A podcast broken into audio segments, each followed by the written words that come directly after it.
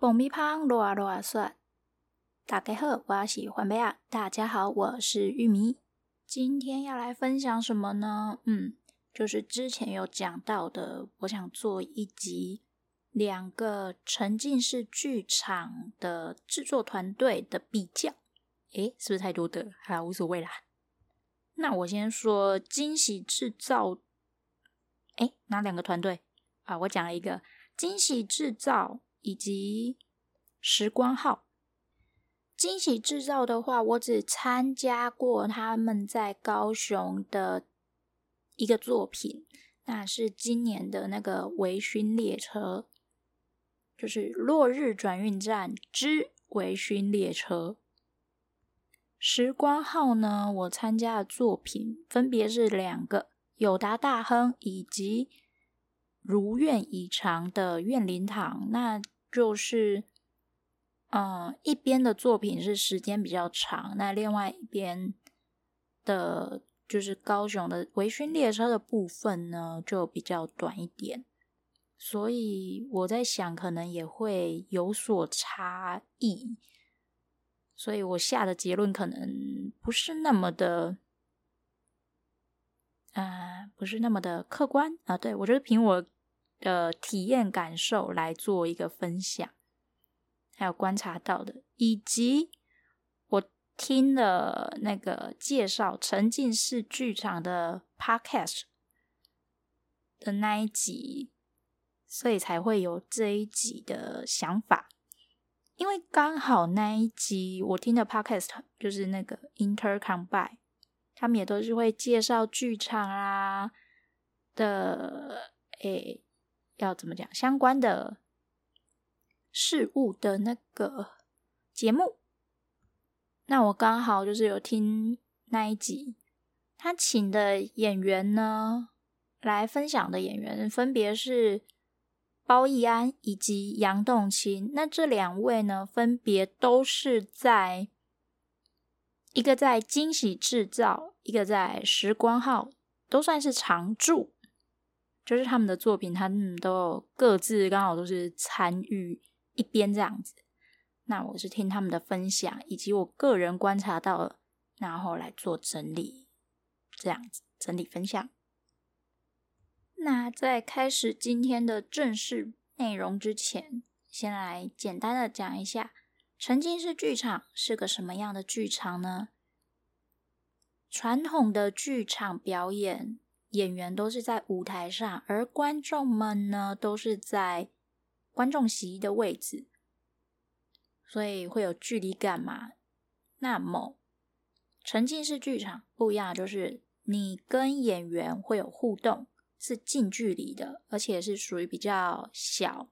那也会在特定的环境空间里，并不是传统的那种剧场，可能是某间古厝或者是什么特别的地点这样子。而观众们呢，也是算是舞台的一部分，也可以说是演员的一部分吧。你可以把自己想象成你自己也是演员，同时参与到他们的故事里，跟着他们的啊。追赶跑跳，来移转目光，跟着他们的脚步来看整个故事。那也可以跟演员们互动，就是跟角色互动，这样说比较恰当一点，比较确切吧。就是跟可以跟演员，哎，跟角色们互动。你可以向他们提出问题，或者是。有一些他们会设计一些环节，就是让观众跟角色去互动。那你可以透过在跟他们的互动当中去挖掘他们到底有哪些故事，来因此决决定结局走向这样子。啊，我先说，我我是都感受不出来哪里有可以抉择点啊，我感受不到啊，我比较钝一点。嗯，是真的，就是需要一直移动，很适合就是不喜欢那种传统型剧场的人。你如果喜欢跟观众，就是跟一起进去的观众互动，不介意的话，以及跟想要跟这些演员角色有近距离的互动的话，是蛮推荐的。既然说到结局了，那我就来讲讲结局的不同之处吧。我自己的感觉以及猜测啦，所以这个先放在前面啊，不想听的可以 跳过。剧情的结局的话，惊喜制造就我那个去参加的落日转运站的那个微醺列车的话，我的感觉是，嗯，结局比较偏向是个别性的，就是角色各自的结局。可是我在想，或因为其实这个作品，我前面也有提到说它比较短一点，所以，嗯、在很多细节上，以及故事的结局整个架构上，我在想会不会跟他们其他的比较大型的作品有所区别？那我就单论这个作品来讲的话，我是觉得没什么差别，就是它的，呃，应该说它的剧情是属于个别角色性的，以及我听整个就是听那个。演员分享的部分，我自己的感觉是这样，就是顶多顶多就是两个人，两个角色为一组，为一条线。好啦，我举例，我我不确定他们大作品是不是真的这样，因为我听到他举的例子的作品也是讲说是两个人一个一条线这样子，刚好跟我这次参加到体验到的感觉是一样的。对，那我就假设。他们的架构都大概是这样，所以其实你单看到的只有一条线的结局，那你也不知道另外一条线会是怎么样。那我们这次比较没有感觉，我自己的感觉是比较没有影响到，就是只会感觉是个别角色，因为就是等于一个演员对一个车厢或者是特定数量的观众，一定数量。好啦，我们就说一组观众，一小组观众这样子。那就这一条线，最后我们看到的两边所呈现出来，还会有一段的那个，嗯，对手戏嘛，就是两这一条线的两位演员、两个角色的互动。对于我的体验来讲，我是觉得，嗯，结局好像就是各论各的，好像也没什么区别。Maybe 有不同的结局，就是一条线可能也有不同的结局，也不一定。但是我在想，可能这个作品比较小，可能就没有。也许大作品有，那或者真的也有可能需要多刷几次才会知道。那么时光号的作品，以整体来讲，结局性它是整体向的。怎么说？就是。所有的角色的结局，感觉是都绑在一起的，你不会觉得是散开的。那你看到，其实也许可以分开，其他角色诶有不同的结局，也不一定。因为像这次怨灵堂，我隐约有感觉到应该是可以这样，但是就那个我参加友达以及。如愿以偿的部分的话，我自己的感觉，好啦，我也感觉比较迟钝。那如果有不同体验感受的，可以来分享一下。嗯，我是觉得整个剧情的结局是大家整体一体性的。例如说，可能就是 A 角色或 B 角色怎么样，那可能就是包含在整个 A 角色如果怎么样了，那其他的剩下的角色。一个角色可能是这样了，那其他的角色就会有相对应的剧情。对，所以我觉得这是固定的，可能就是固定某一个剧结局，就可能是特定的角色会有怎么样，就是大家都还是一起的，那大家会做出相对应的表演演出。嗯，嗯，应该说反应好了，尤其在有答的时候。特别明显，我不知道第一个作品那个来生签证是怎么样，但起码就我这两次的感觉是这样。嗯，那也不排除是我赶时间，所以啊，或者是我也没有二刷的机会，所以就不知道。那刚才呢，第二个部分，第二个不一样，就是或者是分别啊、嗯、有差距的差异的点，就是我刚才不是已经有讲到故事性的整体性吗？对，那就来讲这个部分吧。故事的整体性。惊喜制造，它分的比较算是散状出去的，就是整个是发散的。如果我这么讲哈，如果你想要知道其他线，或者是好，我就拿同一条线，一条线一号线，如果 A、B 两个人为一组，你可能想，你这次是看到 A 的部分，你想知道 B 的话。你就得来二刷，你才能看到 B 的部分。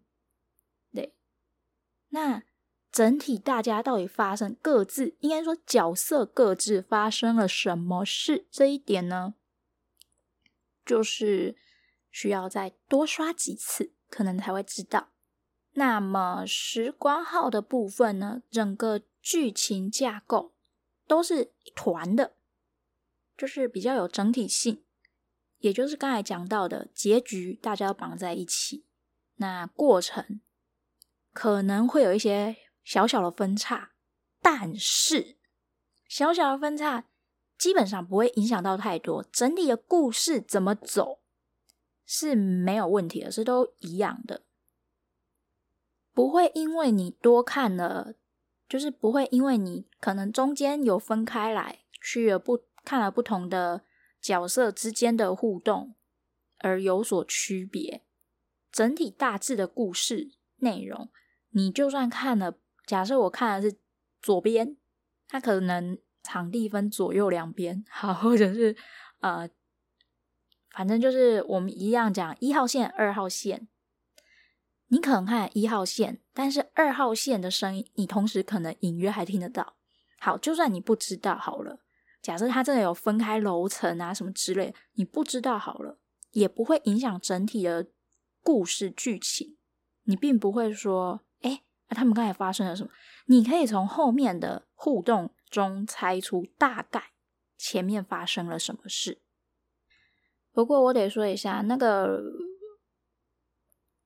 如愿以偿的部分啊，说实在是有小小的，就是有增加到。会有动力让人想二刷、三刷之类的，嗯，多刷、N 刷，这，嗯，可能也跟刚才讲到的内容有关。好的，那这又是第三点，应该也可以算是一点吧。以多刷程度来讲的话，如果是只有单友达跟那个微醺列车，就是落日转运站来讲的话，惊喜制造。我就单看这一点。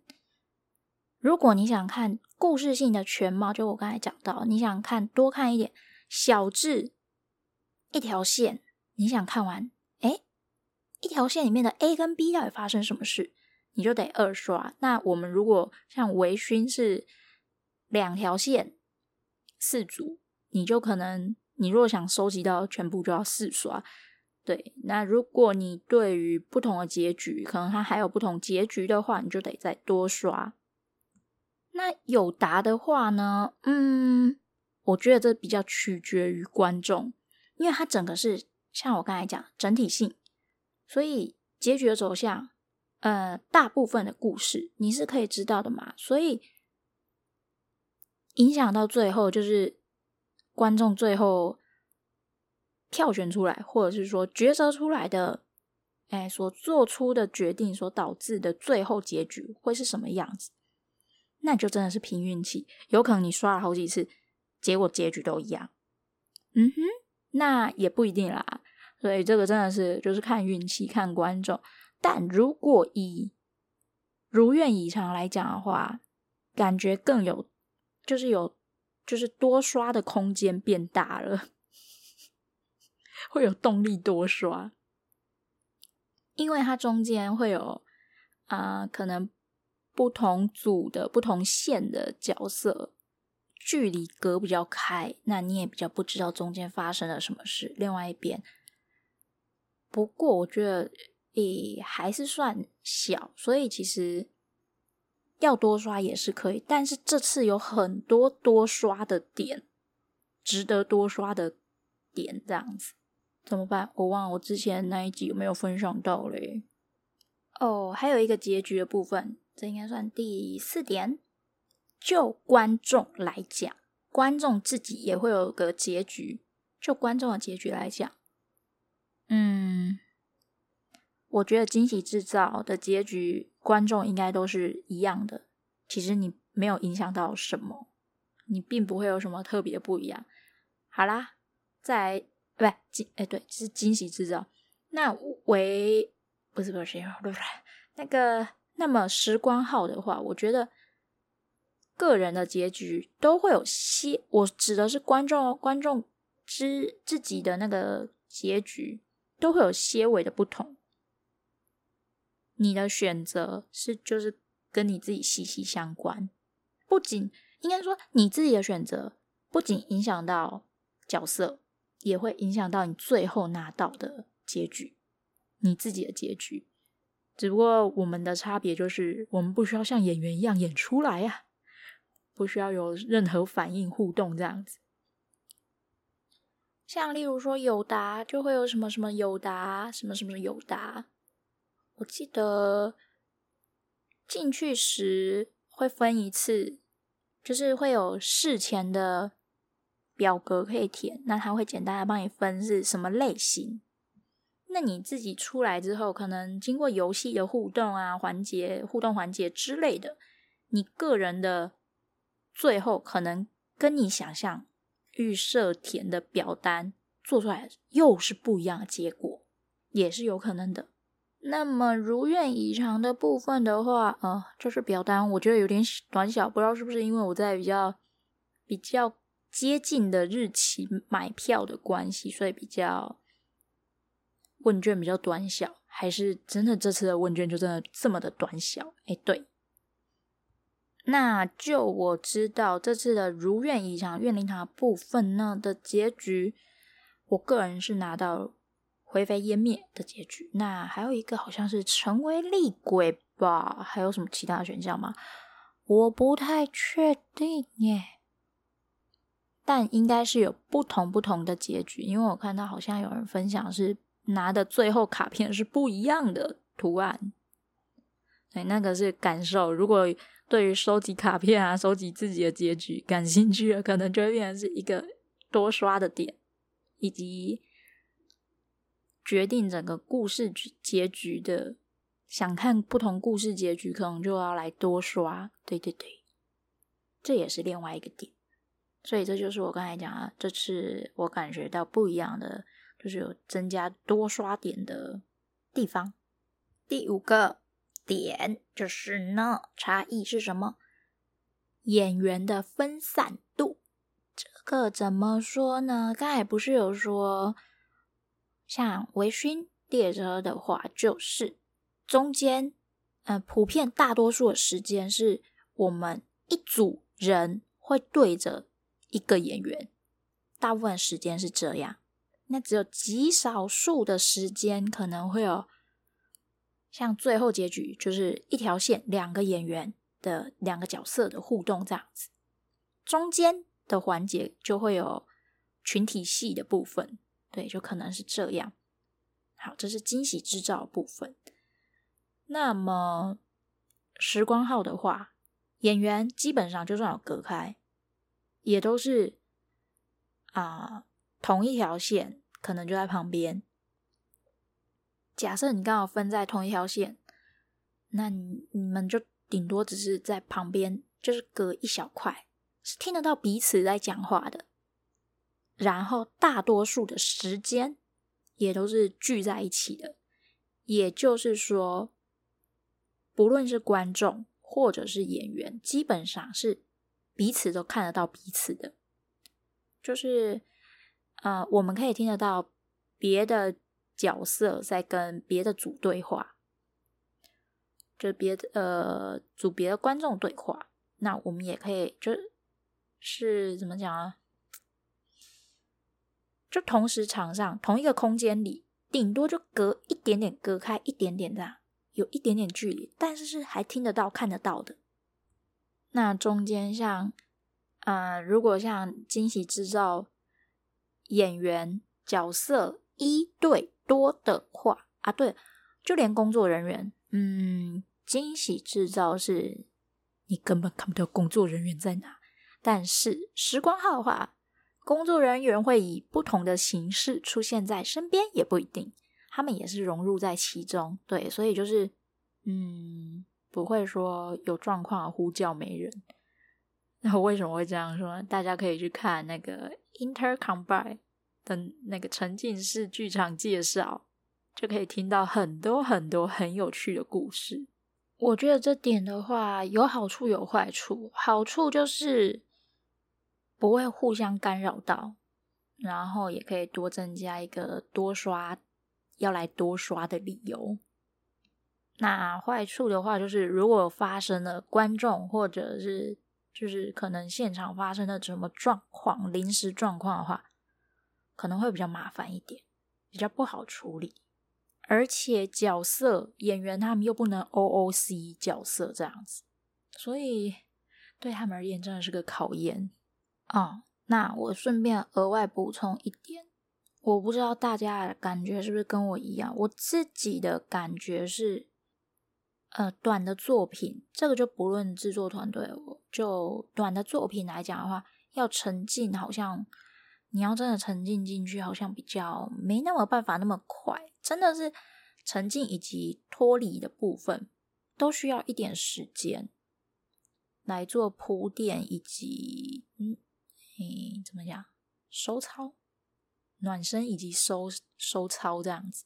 那在这两个部分，沉浸以及抽离的部分，我觉得长作品可以处理的比较好。短作品的话，感觉处理上就没有办法到那么的完美。嗯，我后来在跟我一起去的朋友之一在讨论的时候，啊，他们是他是跟我一起去参加那个。回巡列车，对，他就说，对，说实话是要沉浸进去，还有有一些细节的处理，他觉得没有到那么的到位。他觉得可以在，好啦，就我们是门外汉，门外看汉看热闹，哎，哎，那个叫什么？外行看热闹，对，就我们自己的感觉来讲的话，以观众的感感受来讲，觉得某些部分是可以在处理的更好。可是，可能真的是因为时间的关系，所以他没有办法尽善尽美到这么的，嗯、呃，就是可能会有一些小遗憾，不完美的完美这样子。嗯，因为，嗯、呃，怎么说呢？像微醺列车的部分，我们讨论出来的结论就是，像我朋友觉得是在，例如说最后。同一条线的结局看完了，那我们也看到其中一个角色的故事，整个看完之后，最后就要让我们回到我们的车厢，我们的小空间里面，就那一组小组空间里面的时候，我们就要写下我们想要到站的地点。他觉得说，好像。有点戛然而止的感觉，好像中间可以加点什么。他觉得有点太突然了。为什么突然看这两个角色互动结局之后，哎，就要大家各自回各自组的车厢、各自的小空间里面来做填写的动作？他觉得太快了。那就我个人来讲，因为我是有视力上的问题，我比较容易，我个人又比较容易焦虑，在陌生的环境来讲，所以前面，哎，可能他们就所谓的沉浸的部分比较短，那抽离的部分时间也就是铺垫的部分也就会比较短，所以我我都还没进入状况，我又得再离开，所以我整个就是啊，整个一整个都在状况外。我觉得这可能是小作品的缺点，我自己的感觉。但是其他的就是如果一样，我在想，也许他们的大作品就没有这个问题，也不一定。那就我对于，例如说时光号的作品，有达，我老实说，环境的部分，嗯，有达我去了两次，所以对于环境的话，嗯，驾轻就熟，所以没什么问题。流程也大概知道，所以 OK，也就没那么紧张。不过，就真的是因为沉浸式剧场，我真的觉得遇到的观众真的会有影响啊啊！对，诶，等一下，我少讲了一点互动性，补充一下，补充一下互动性的部分，这应该算第六点。互动性的部分，诶，惊喜制造的话，你比较像是有参与，但又不完全参与，比较像是。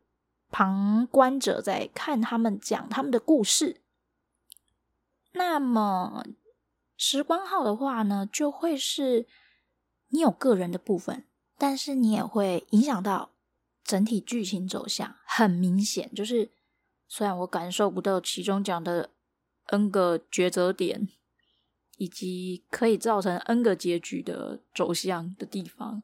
虽然我感受不到啦，这个部分我是感受不到，但是就整个大方向来讲，整个大结局，你会影响整个结局的话，就是的那种感觉是可以明显感觉到。还有就是跟观众互动，时光号不知道是我刚好参加的作品啊，呃，友达就不用讲，那都已经说是有达了，所以。呃，还蛮多，就是需要跟同场的观众互动的部分，跟演员也是蛮多的，对，但是就比较没有那么多，不过是可以更近距离的互动到。惊喜制造的话，就是可能有跟角色互动，但真的很少。那跟观众互动的部分，我觉得也算是少。就是基本上大部分都是各走各的，所以就是等于是大家一起看剧，只不过是站着跟坐着的区别，坐在固定座位以及移动式的感觉。嗯哼。那么如果说是如愿以偿愿灵堂的部分的话，这次的游戏互动游戏环节呢，就真的非常的浅显易懂。我个人也就是感觉来讲的话，是比友达跟友达比比较没有跟其他观众互动的空间，但是跟角色互动的话，一样还是很多的。对，所以这就是两个互动度的区别，里面的互动度包含了跟角色以及。观众观众之间的互动，诶，我刚才有讲到有达跟如愿以偿比较吗？嗯，的确是有比较，就是以互动。诶，我好像有讲，啊，讲完就忘记了，真是的。好啦，闲聊时间，我基本上六点讲完了。嗯，对，嗯，现在要我重复讲，我也想不起来。好，反正就是六点。那如果有额外可以补充的话，大家可以补充分享。就是告诉我到底还有哪边是我没体验到、没感受到的部分。嗯，对。那时光号的话，因为他的作品真的，我个人都比较就是主题上我比较感兴趣，所以又比较戳中我，所以我就有特别去这样子。那再加上因为去了不是第一次，可能工作人员什么的给我的感觉就是。都很棒，很温暖，所以就会觉得应该说熟悉度吧，有熟悉度了，所以就会觉得去那边比较没有那么大的负担。嗯，对。那沉浸式剧场的话，我真的觉得，就算是视障者去的话，也是很没有问题的，因为大家是靠听嘛，你可以用听的来辨别角色。嗯，然后我这次发现了一点，是因为士官号在网络上，就是粉砖跟那个 IG 上，FB 跟 IG 上有一些活动，虽然是都一样，但是就是让我看到说，诶，就是他们角色不同演员来演的话，衣服是不一样，就是。诶，怎么讲？服装，对，服装的部分，还有一些小配件，可能会有些微的差距。那像我的话，我就真的是听声音，还有就是，我本来想说，因为他们就有一个问答环节，问说，诶，你来几刷啦？然后遇到过的是哪个角色？是谁谁谁演的？谁谁谁饰演？旁边挂号这样子，然后就让你回答这样子。然后呢，我本来想说，诶，那如果像我这样看不到怎么办呢？我又搞不清楚谁是，就是你可能有好几个卡司，好几个班底在轮流，就是一个角色可能有两个演员或三个演员来饰演的话，我怎么知道我去的遇到是谁？我后，而且我跟演员们又不是说，诶，对，没有到很熟，就是。呃，我看剧也没有看到熟到这种程度，就算常看剧，也未必都记得起来啦哦。然后加上又看不到，所以我就觉得，嗯，好像我会分不清楚谁是谁。后来发现一件事，我多心了，他角色就是不同演员，假设是同一个角色，不同角不同演员演同一个角色的话，就是他们会有服装。配件等等的一些小小的区别，例如说衣服颜色不一样，衣服的样式有些微的不同之类的，配件上也有所不同，颜色啊或者是款式之类可能会有小小的不同。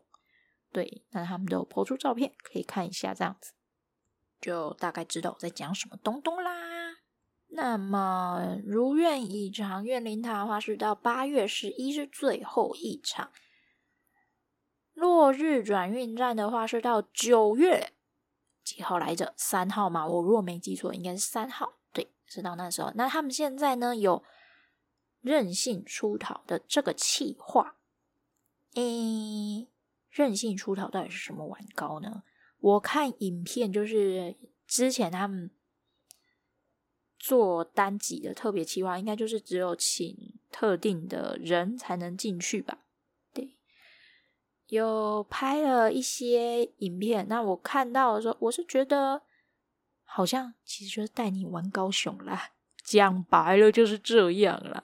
然后我妹表示，诶，如果是这样的话，她比较可以接受，她觉得说一开始就进去就等候，然后准备进入剧场互动啊，他也不知道，他之前也没有参加过类似的活动，所以就会比较容易紧张。他说，如果前面是在其他地方玩玩玩，然后等到差不多时间啊，走走停停，逛啊逛之后，才去到表演现场、剧场活动现场的话，别别别，我是不是有点太容词赘字的话，他会比较不紧张，会觉得比较轻松一点。不过这也是设想，然后他觉得这样也很棒，就是可以先在其他地方走走，等于就是先放松。我在想，会不会是跟我之前讲到的，就是沉浸的部分以及抽离的部分，因为作品比较小，所以就是比较时间比较没有那么充裕，给我们做沉浸以及抽离的部分。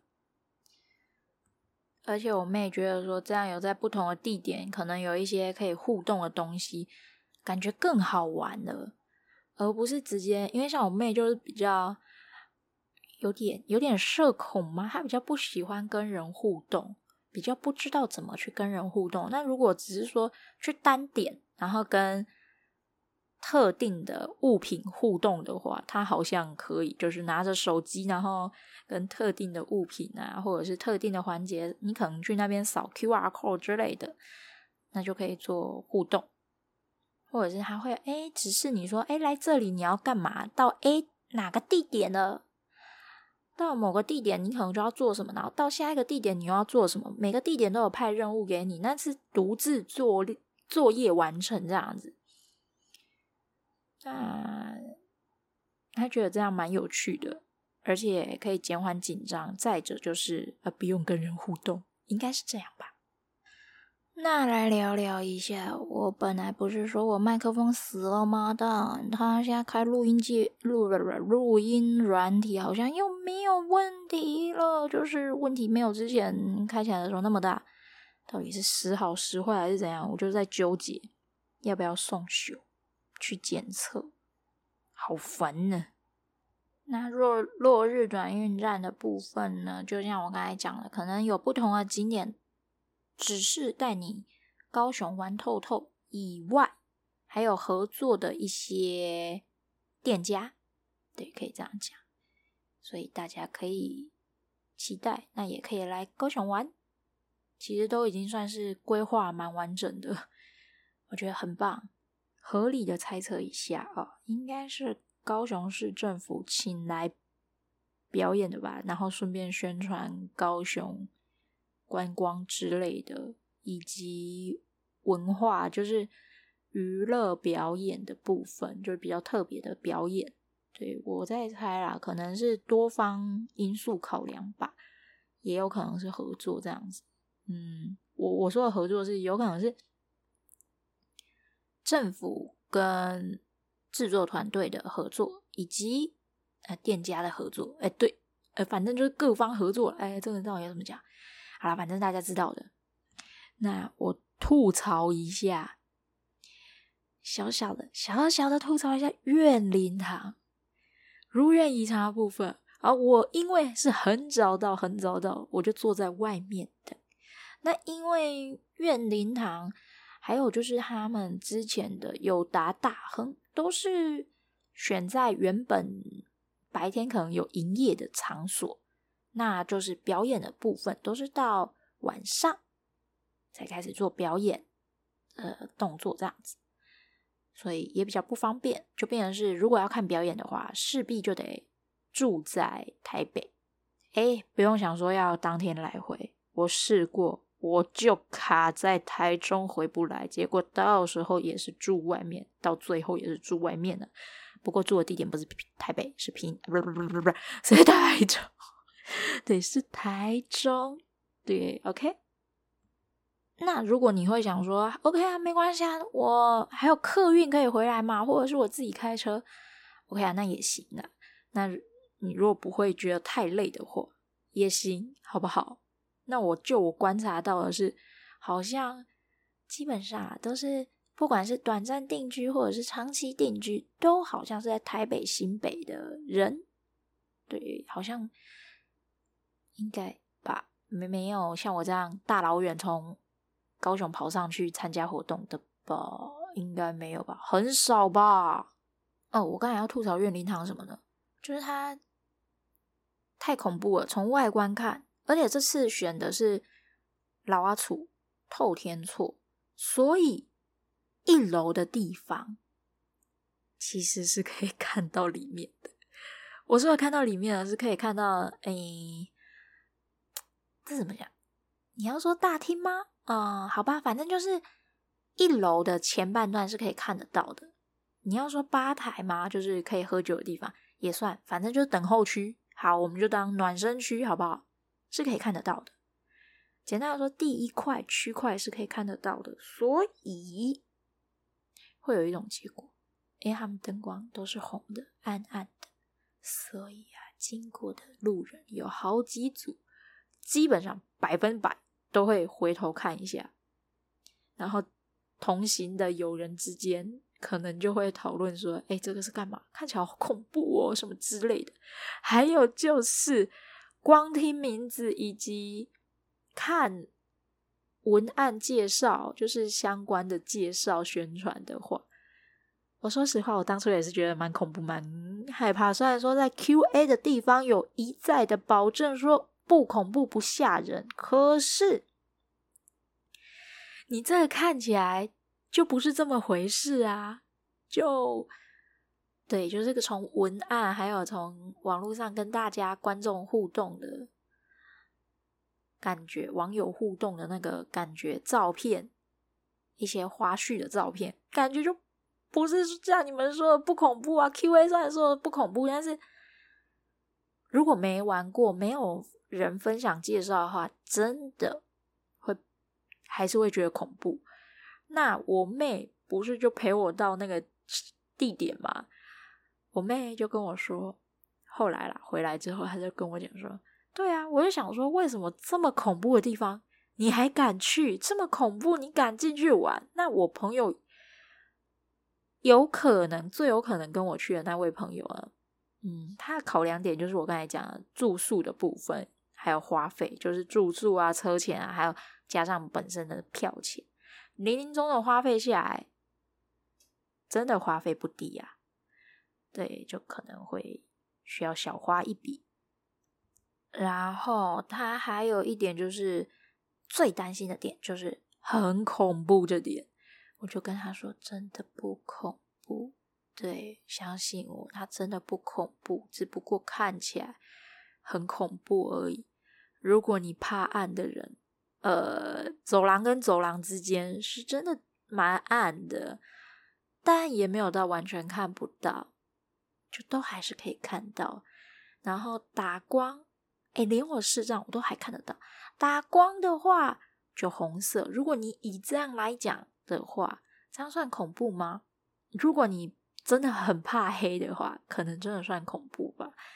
但如果以如果有灯光又可以看得清的状况的话，那我真心的觉得并没有到恐怖。对，今天的分享就到此结束啦。那么我也希望大家可以多多来跟我分享说。例如说，你们有没有去玩过？参加过哪个？可以跟我讲一下，或者是补齐我的不足之处。哎，那个温柔一点讲哈，那个我我很玻璃的，对，就是这样。那也欢迎来我的粉砖玉米跳跳跳，可以看我分享的那个深夜投毒啊。深夜投毒就是哎食物的照片，嘿，对，我会尽量以文字的方式。尽量描述清楚，让你们知道那是什么玩糕。但，诶，我是用我的记忆来描述啦，那可能，呃，可能有所出入，那也就没办法了啊、对啊，不完美的完美嘛，对不对？好啦，粉砖是玉米跳跳跳。诶，如果是搜寻 at 的话，是空零 o 零，空就是那个英文的玉米。C O R N 零 O 零小 O 对，那就是这样啦，拜拜，下次见啦。